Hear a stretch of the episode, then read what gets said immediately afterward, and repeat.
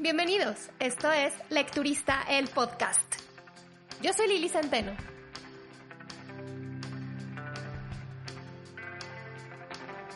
Hola, ¿cómo están? Bienvenidos al episodio número 75. Después de una pausa muy necesaria, regreso abriendo este mes de marzo, mes de la mujer, con una lectura de mujeres y no me refiero a que sea exclusivamente para que lo lean las mujeres, al contrario, ojalá más personas conocieran la vida de estas buceadoras de Jeju.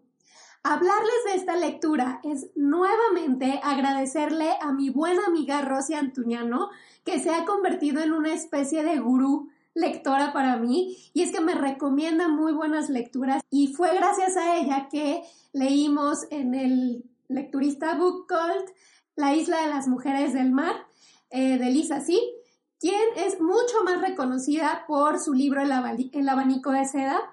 La conocía por, eh, ahora sí que por el famoso libro del abanico, por otro libro que tiene por ahí, pero no se me había ocurrido leerla antes.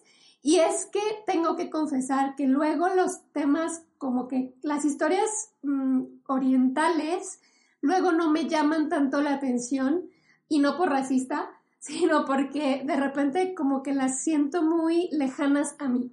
Sin embargo, después de haber leído Las Mujeres del Mar, La Isla de las Mujeres del Mar, creo que todo esto va a cambiar. Y entonces, ¿de qué se trata este libro?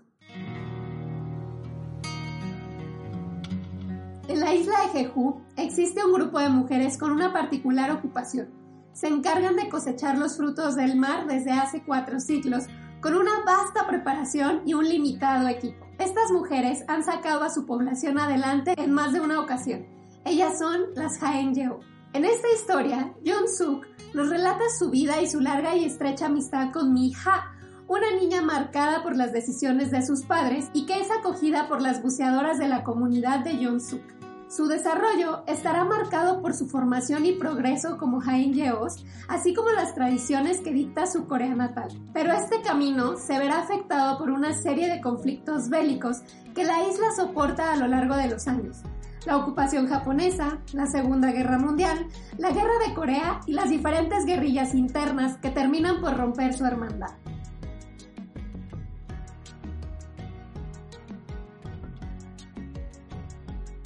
Antes de poderles hablar de qué se trata el libro, me gustaría y, siento que es necesario contarles quiénes son estas mujeres. Eh, este grupo de mujeres coreanas cuyo oficio ha sido nombrado Patrimonio de la Humanidad por la UNESCO y además es una ocupación que está en peligro de extinción. Los primeros registros que se tienen de estas mujeres se van al siglo XVII se dice que los hombres originalmente eran los encargados de realizar esta tarea, pero ¿cómo fue que estas mujeres llegaron a suplantarlos? Bueno, para esto existen dos versiones. Una que indica que un rey coreano de ese siglo reclutó a la mayoría de los varones para su ejército y para sobrevivir, como suele suceder, las mujeres tuvieron que tomar su lugar. Existe otra versión que dice que los, a los hombres les cobraban muchos más impuestos por lo que recolectaban del mar y entonces las mujeres decidieron hacer este trabajo para evitar pagos tan altos. Finalmente llegó un momento en el que se convirtió en una tarea exclusiva y tradicional de las mujeres de la isla de Jeju.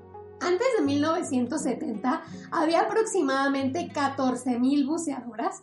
Hoy o en estos tiempos 2020, 2019, 2021 más o menos, se contabilizan algo así como 4.500. Gran parte de ellas mayores a 50 años. También es antes de 1970 cuando su único equipamiento era un sencillo traje de algodón con, eh, bueno, un gorro del mismo material y un visor, el traje era como una especie de mono o de jumpsuit de short y que a los lados tenía unas como jaretas en caso de que la mujer estuviera embarazada, pues le pudiera aflojar, si adelgazaba, le pudiera apretar, si engordaba porque la naturaleza así lo quería, pues le volvía a aflojar. Entonces usaban el mismo traje lo que les durara, o sea, 5 años, 20 años, 50 años, era el mismo traje que evidentemente, siendo de algodón, no les protegía absolutamente nada. Además, no usaban ninguna clase de equipamiento. Bueno, obviamente antes de 1970 ni siquiera a lo mejor tenían acceso a él. Y entonces sus pulmones eran los que con el paso de los años se iban entrenando para soportar inmersiones de hasta 20 metros de profundidad, en condiciones cercanas o pasando incluso la hipotermia. Hoy en día el traje sí ha cambiado, ya es de neopreno e, y es subsidiado por el gobierno. Sin embargo, el tanque de oxígeno sigue sin utilizarse, porque ellas dicen, y tienen mucha razón, que de usar un tanque de oxígeno explotarían el suelo marino y entonces no dejarían cumplir al mar sus ciclos naturales. En este libro, John Suk es en gran parte la narradora de la historia. A través de ella conocemos la dinámica de las Haenyeo. Ahora, perdón si no estoy pronunciando el nombre correcto porque pues no hablo coreano, pero así se escribe Haenyeo. No sé si así se pronuncie, pero bueno, John Suk nos cuenta esta dinámica, cómo era su forma de vida, su valor dentro de la comunidad, la cantidad que no tienen idea de riesgos que, que corrían cada día y la increíble y envidiable pasión con la que hacían su trabajo, así como el amor que le profesaban al mar. La historia inicia más o menos en 1938 y están en ese momento Corea está ocupado por Japón. Luego aparece una niña que eh, forma amistad con John Suk y esta niña es Mija. Y, y, esta amistad que se forma entre ellas también nos ayuda a comprender la otra parte de ser mujer en Jeju. Si bien el funcionamiento de esta isla nos hace pensar en matriarcados, son las mujeres de esta isla la base de la economía, mientras que la mayoría de los hombres se quedan semi encargados de la casa, semi encargados de los hijos y cuando tienen tiempos libres lo que hacen es filosofar tranquilamente sobre el confucianismo debajo de un árbol. Pero a pesar de esto, a pesar de que son las mujeres las que se desloman todos los días, la importancia que se le da al varón, sea esposo, hijos o hermanos, sigue siendo enorme, superior, insustituible, ya que dentro de las prácticas y creencias que ellas tienen, es el hombre el encargado de honrar a, sus muertos, de honrar a sus antepasados en los rituales. Por eso, desde muy pequeñas, se les inculca y tienen esta ambición de lograr un buen matrimonio y una descendencia llena de hijos varones. Aunque a diferencia de otros pueblos, hay que decirlo, que en otros lugares de Oriente o incluso no de Oriente, pero en otras culturas, tener hijas era lo peor del mundo. En el caso de Jehu, no estaba tan mal. ¿Por qué? Porque posteriormente se iban a convertir en jaengeos e iban a poder aportar dinero a la familia. Suk y Mija aprenden una de la otra durante toda su vida, se acompañan, se van convirtiendo en mujeres, esposas y madres, todo bajo los diferentes climas políticos que acompañan a Corea. Les digo que inicia con Japón siendo colonizador de Corea. Eh, luego se ven afectados por la Segunda Guerra Mundial, cosa que me gustó en este libro porque es ver desde otro punto de vista esta guerra que normalmente se enfoca mucho más a, Europa y en este caso pues nos damos cuenta cómo es que les afecta a esta pequeña isla de Corea que más que destrozarla la utilizan como un puente. Pero después de la Segunda Guerra Mundial llega la Guerra de las Coreas en esta división de Corea del Norte, Corea del Sur, que si Rusia, que si Estados Unidos, que si China, pero bueno. Pero ninguna de estas guerras es tan implacable y tan terrorífica como fueron los levantamientos civiles que marcaron para siempre las vidas de los habitantes de Jeju y particularmente la relación de Junsuk y Mija. Como ya sabemos, los libros que hablan de guerras, guerrillas, pues no tienen exactamente las imágenes más bonitas y, las escenas más enternecedoras de, la, de la literatura. Y bueno, este libro evidentemente no es la excepción. Sin embargo, aún así, creo que de alguna manera se hace con mucha elegancia y no se abusa de la tragedia para contarnos lo que resulta imprescindible en la historia de la isla y la relación de las amigas. Sin embargo, si hay uno o dos capítulos después de la mitad que te apachurran, que te deprimen. Hubo quien de plano dejó el libro eh, algunos días, algunas horas para poder superar esa parte que evidentemente no les voy a contar, pero que sí, la verdad es de que es para mi gusto y para el gusto de las que lo leímos juntas la parte más difícil. Afortunadamente, como les digo, no es la gran parte del libro, es uno o dos capítulos nada más.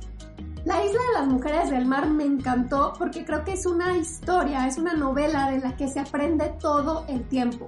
Por lo tanto, nos sorprende en cada página. Es una historia en la que estamos constantemente en contacto con la resiliencia y en la que hay que destacar por sobre todas las cosas la sororidad. Los vínculos que existen entre las mujeres, que contrario a lo que se nos insiste en enseñarnos, son lazos que nos fortalecen como grupo y por lo tanto como sociedad. Para mí, como les digo, me encantó, la disfruté mucho, sobre todo porque, bueno, lo pude compartir con el club de lectura y como les decía al inicio, no había yo leído antes a Lisa sí, pero para cuando les estoy hablando yo ya de este libro, yo ya me leí El abanico de seda y quizá en algún punto les voy a hablar también de este libro, aunque bueno, es más viejo, no sé si quieren que les platique de él, pero si los voy a comparar, para mí, en, en mi gusto muy personal y porque a mí me gusta mucho la historia y y no sé, me dio más información, creo que la isla de las mujeres del mar me gustó muchísimo más y me quedé con muchísimo más de esta historia. Yo le di cinco estrellas en Goodreads.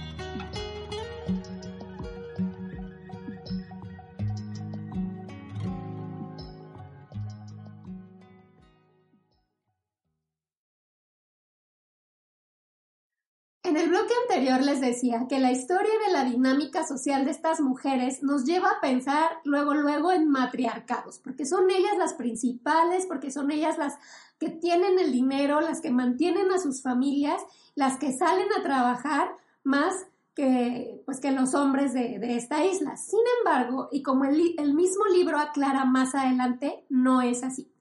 Investigando un poquito, me topé con diferentes sistemas sociales en los que la mujer lleva, lleva más importancia que el hombre.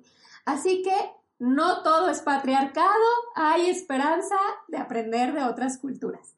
Justo con este objetivo, la fotoperiodista y antropóloga Ana Boyer hizo una investigación sobre esta clase de sociedades o comunidades alrededor del mundo. Del mundo.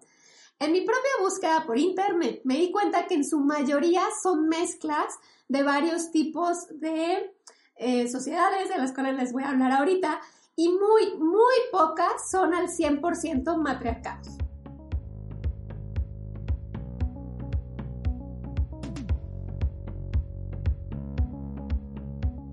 Lo que aprendí en esta exhaustiva investigación es que existen, como les digo, diferentes sistemas sociales, diferentes tipos de comunidad, diferentes formas de vivir que se pueden llegar a confundir con el matriarcado. Pero bueno, vamos por las que están como que más definidas. Primero, las comunidades matrifocales. Aquí las que importan son las madres, no las mujeres, sino la mamá es la cabeza de la familia. El papá juega un papel menos importante, sobre todo en el tema de la crianza de los hijos y la manutención del hogar. Dentro de estas familias, los hombres suelen estar un tanto marginados en la toma de decisiones. Sin embargo, esto no significa que en otros grupos suceda lo mismo. Es decir, dentro de casa puede ser que el papá pues pueda opinar y se le tome o no en cuenta, pero en la sociedad o en la comunidad ya más general puede ser que la voz del mismo papá tenga mucha más importancia. Las mujeres son las principales asalariadas de la familia y son ellas quienes controlan la economía familiar. Este tipo de dinámica suele darse por tradición, porque así es esta comunidad o este poblado, o porque los hombres llegasen a pasar mucho tiempo fuera de casa, como cuando emigran para trabajar en otras ciudades o en otros países. En el caso del matriarcado, son las mujeres quienes ostentan todo el poder político y moral dentro de su sociedad. Tienen el control de las propiedades y la custodia de los hijos y son ellas quienes están a cargo de la distribución de los bienes. Pero el punto más importante para identificar un matriarcado es que son ellas las líderes de su poblado, de su comunidad o de su sociedad como les decía, hay pocas sociedades que son así, completamente o puro, puramente matriarcado. A veces son una mezcla de una, a veces de otra. Y luego se incluyen otro tipo de detalles o, de características que las complementan como matrilocalidad y matrilinealidad. Entonces, en una sociedad matrilineal, los hijos se vinculan a la familia materna, es decir, heredan el apellido de la mamá y estos se presumen únicamente descendientes del clan de la madre. En la matrilocalidad significa que cuando la pareja se casa o se une, este nuevo matrimonio se trasladará a la casa o a la comunidad de la familia de la esposa. Entonces, puede ser una sociedad matrifocal con eh, características matrilineales o matrilocales o, mezclas de ese tipo. Ahora, hay un montón de mezclas, yo me fui ahora sí que como que con las principales, pero todavía si le buscan más, bueno, hay que la geni no sé qué, no típica, pero si la típica, o sea, un revoltijo, pero digamos que estas son como características básicas para identificar los tipos de sociedades en donde las mujeres mandan. En la investigación de Ana Boyer, conoció varias comunidades que consideran matriarcados. Sin embargo, ya cuando se empieza a leer sobre esto, nos damos cuenta, como les digo, que hay muchas variantes o que existen estas mezclas. En Sumatra, los Minaj Kabaos son quizá de los grupos más famosos en donde sí, quien dirige este grupo, quien dirige esta sociedad es una mujer con un cargo político llamado Bundo Kanduaj, así se llama el cargo, y las mujeres que son cabeza de familia se reúnen una vez al mes con ella para hablar pues como de lo que está sucediendo dentro de cada casa, llegar a acuerdos, llegar a consensos dentro de las familias y que exista unidad. Son aproximadamente 4 millones de personas cuyo linaje lleva el apellido materno, o sea, aquí vemos también matrilinealidad, y lo más sorprendente de este en particular es que practican el Islam que como ya sabemos, son una, pues tienen una religión, así como muchas de las que otros practicamos, pues bastante patriarcal. Entonces creo que eso es una de las cosas más sorprendentes de, esto, de este grupo en Sumatra. En Maulinong están los grupos Kasi, Garo y Jaintia. Con ellos la herencia se va a las manos de la hija menor, pero en calidad de administradora, no de dueña. Ella también hereda la casa materna, mientras que el resto de los hermanos y hermanas, al casarse, se tienen que mudar. Pero si por alguna razón los hermanos varones tienen problemas de dinero, son las hermanas las que deberán de juntarse y decidir de qué manera les pueden ayudar económicamente, porque además ellos no reciben ni un quinto cuando los padres mueren. Los Mosuo son una comunidad que se encuentra entre China y el Tíbet Igual que los anteriores, la propiedad recae en la madre y son las mujeres las encargadas de las finanzas y de crear y dar apellido a los hijos. Sin embargo, aquí los hombres sí tienen voz en las decisiones políticas, aunque la verdad es que tampoco le dan como que mucha importancia, es como lo tratan como el premio de consolación, o sea, ok, ve, tú vas a decidir lo que va a ser del pueblo. Con los Mosuo, el matrimonio no existe como tal, Puede ser que una pareja únicamente se visite para, procrear y estas les dicen visitas de amor, pero después de eso, pues cada quien se va para su casa y cabe resaltar que los hombres viven toda la vida con su mamá. Y sin irnos tan lejos, en un pueblo de Oaxaca llamado Juchitán, que también es conocido como la ciudad de las mujeres, son ellas quienes llevan las finanzas y los negocios familiares porque se considera que son mucho más aptas para la gestión de los recursos y el comercio. Sin embargo, la vida política y la vida artística está destinada completamente a los varones. Espero que para cuando lean La isla de las mujeres del mar ya puedan identificar y ver qué características y qué dinámica social viven estas mujeres.